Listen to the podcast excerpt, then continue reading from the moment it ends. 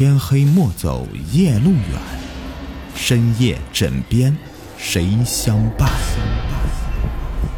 欢迎收听《灵异鬼事》，本节目由喜马拉雅独家播出。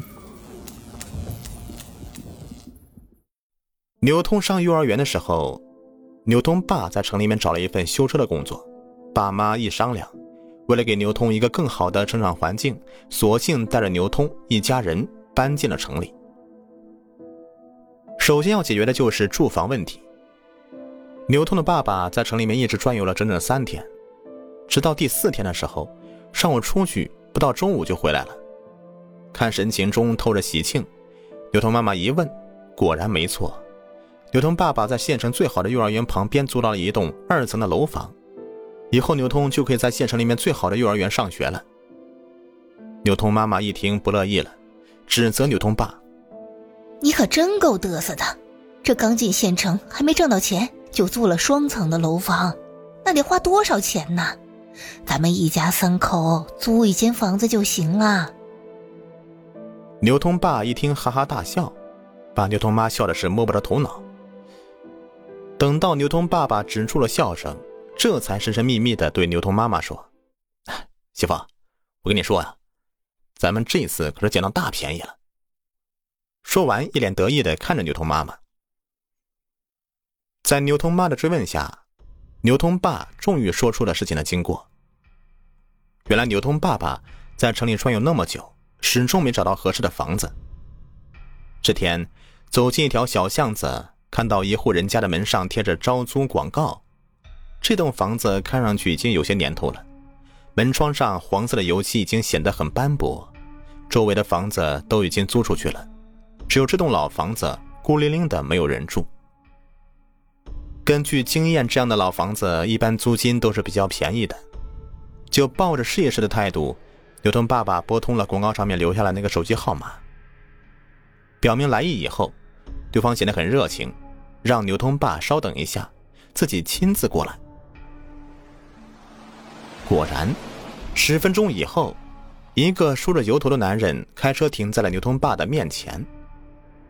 这个梳着油头的男人自我介绍：“这栋房子是男人奶奶生前住过的老房子，奶奶过世以后啊，这栋房子就空着下来了。反正空着也是空着，男人愿意用很低的价格租给牛通爸。”两人一番商量以后，牛通爸当场以非常低的价格租下房子。油头男收到钱以后，当场把钥匙就交给牛通爸。牛通妈一听还有这儿便宜的事儿，也觉得很新鲜，跟着牛通爸到那栋房子看了看，也觉得挺满意的，就是旧了点可里面空间挺大的。一家人就第二天高高兴兴的搬了进去。因为一楼啊比较潮湿，所以一家人就住在二楼。牛通就自己住一间房，他爸妈两人住一间。奇怪的是，在牛通的卧室有一口大缸，就是以前家里面装水的那种大缸，大缸上面还盖着一块厚厚的木板。要知道，这可是在二楼啊，一般人家像这样的水缸这么笨重的东西啊，都是放在一楼的，因为这一缸本来就是放在墙角的。加上实在是太重了，牛通的爸妈就没有把它搬走，而是把这口缸给留下来了。接下来的怪事儿也就发生在这口缸上。住进这栋楼里的第一天，牛通就感觉到这里面始终都是凉飕飕的。起初，牛通还以为是天气原因呢，可是后来他发现。即使外面是炙热的大晴天，这房子里面还是凉的，只能穿外套。牛通爸妈也发现这样怪异的事情，但是好在呀，算不上什么大事儿，一家人就适应适应。平时呢，就披着外套在家里面活动。住进来的第三天开始，牛通开始在夜里面听到一些稀稀疏疏的响声。那声音一开始还很轻微，后来就越来越大，吵得牛通整夜都睡不好觉。一天早上，牛通把这事情告诉了爸爸。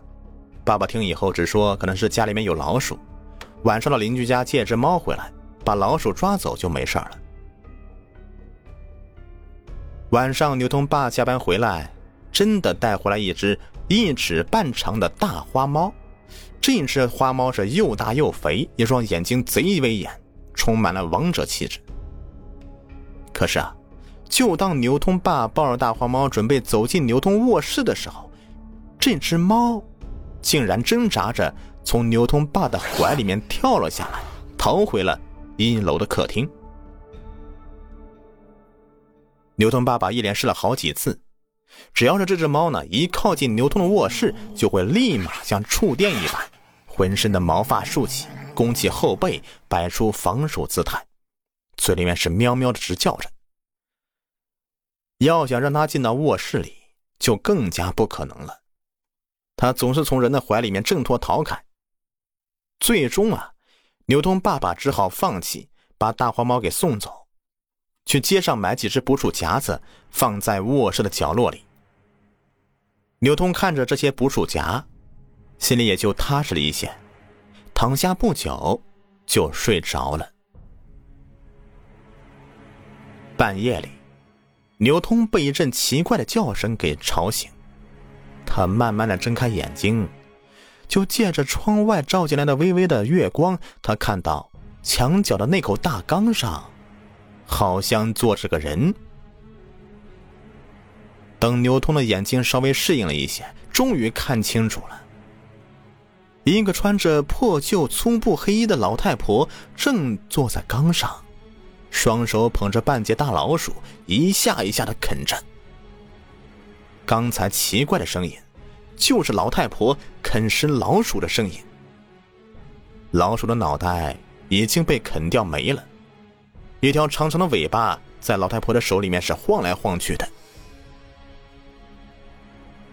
牛通那时候还小啊，哪里见过这样的场面，吓得尖叫一声，立即蒙上了被子。隔壁牛通爸妈听到孩子的叫声，立即跑过来查看情况。他们抱着哆哆嗦嗦的牛通哄了半天，牛通这才指着墙口那个大缸，想要说什么，但嘴里却含含糊糊的，也说不清楚。第二天，牛通爸爸决定将这个大缸给搬走。可说起来容易，这么沉的大缸哪那么容易就搬得动呢？想来想去。想到一个好主意，牛通爸爸拿过来一把大锤子，几锤下去就把大缸给敲成一堆碎片，然后只要把这些碎片给扔掉就行了。就在大缸被敲碎的瞬间，缸里面掉出来一个小布包，这是一个用红布包起来的小包，只有烟盒大小。外面的红布因为氧化已经褪成了粉色。刘通爸爸好奇的打开包裹一看，这里面包的是一小捧香灰，香灰里面还有一块铜钱。这时候，刘通爸爸才想起来自己有些鲁莽，打碎大缸前应该先打电话问问房东才对呀。于是赶紧找出了油头男的电话，拨了过去。电话接通以后，牛通爸爸满怀歉意的。说了事情的经过，但电话里的油头男却听得一头雾水。电话里，油头男沉默了好一阵，这才结结巴巴的说道：“大哥，听你说的，我家二楼有口大缸啊，可是我明明记得，我们家很早以前就用了自来水啊，家里没什么缸啊。哎，听你说的，在缸里还找到一个小布包啊。”这包里面包着香灰和铜钱，这这怎么那么像我们老家往死人的坟墓里面丢的那种红布包呢？你稍等一下啊，我马上就过去，看看到底怎么回事。十几分钟以后，油通男就开车赶来了。一直等待在客厅里的牛通爸赶紧的带油通男到了二楼牛通那个房间里。可两人一进去，立即都傻眼了。这地上哪里有什么大缸呢？哪里有什么装着香灰的小红布包啊？明明是空空如也嘛！这事之后啊，牛通的卧室就再也没有出现过那个奇怪的声音，那口大缸也再没有出现过。但牛通坚决不敢一个人在这个卧室里面睡觉了，他和爸妈换了一个房间，这下终于可以睡个安稳觉了。